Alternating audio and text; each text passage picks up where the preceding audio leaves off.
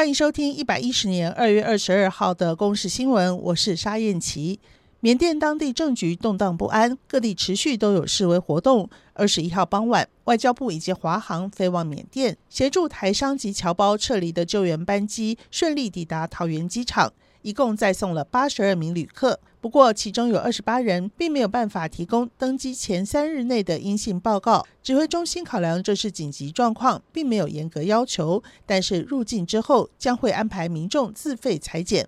除了二十一号的班机，华航预定在三月十四及二十八号还有两个班次协助旅客回台，并且会依市场需求及疫情状况调整航班。中央流行疫情指挥中心公布，之前从巴西入境确诊的一家四人，其中三个人验出巴西变异株，因此从二十四号零点开始，十四天之内曾有巴西旅游史的旅客，一律都要入住集中检疫所。另外，在疫苗采购的部分，指挥官陈时中表示，整体疫苗购买最多可有四千五百万剂，而国内最快本周就能取得首批二十万剂的 AZ 疫苗，三月就可以开始接种。现在全国多家医院开始调查医护人员施打疫苗的意愿，不过部分医护人员对 AZ 疫苗信心不足，比较想要接种辉瑞和莫德纳疫苗。陈时中表示，AZ 疫苗确实有国家传出对六十五岁以上族群有不良反应，对南非变种病毒的保护力不明确，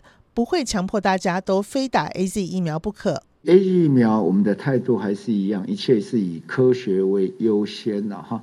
那我们会密切注意相关，听听看之后的一些结果到底怎么样。劳动部统计，近五年大专生踏入职场后的全时工作薪资，以金融保险业平均四万七千三百六十一元最高，住宿及餐饮业的三万零两百九十九元最低。拥有博士学历在职场比较吃香，平均花一点二九个月就可以找到工作。二零一九年大专毕业生有高达四成二在双北市求职，仅八成在六都就业。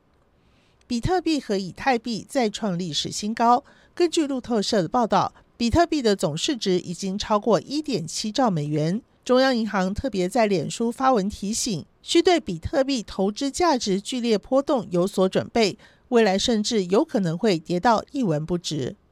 俄罗斯南部一座家禽饲料厂发现七名员工验出感染 H5N8 高病原性禽流感病毒，这是人类身上第一次发现这种高度致病的病毒。当局已经通报世界卫生组织，目前这些员工已经康复。这座家禽饲养厂去年十二月曾经爆发禽流感疫情，当局指出，目前 H5N8 禽流感病毒株并没有人传人的证据。目前已知会传染给人类的其他禽流感病毒，分别是 H5N1、H7N9 和 H9N2。以上由公视新闻制作，谢谢您的收听。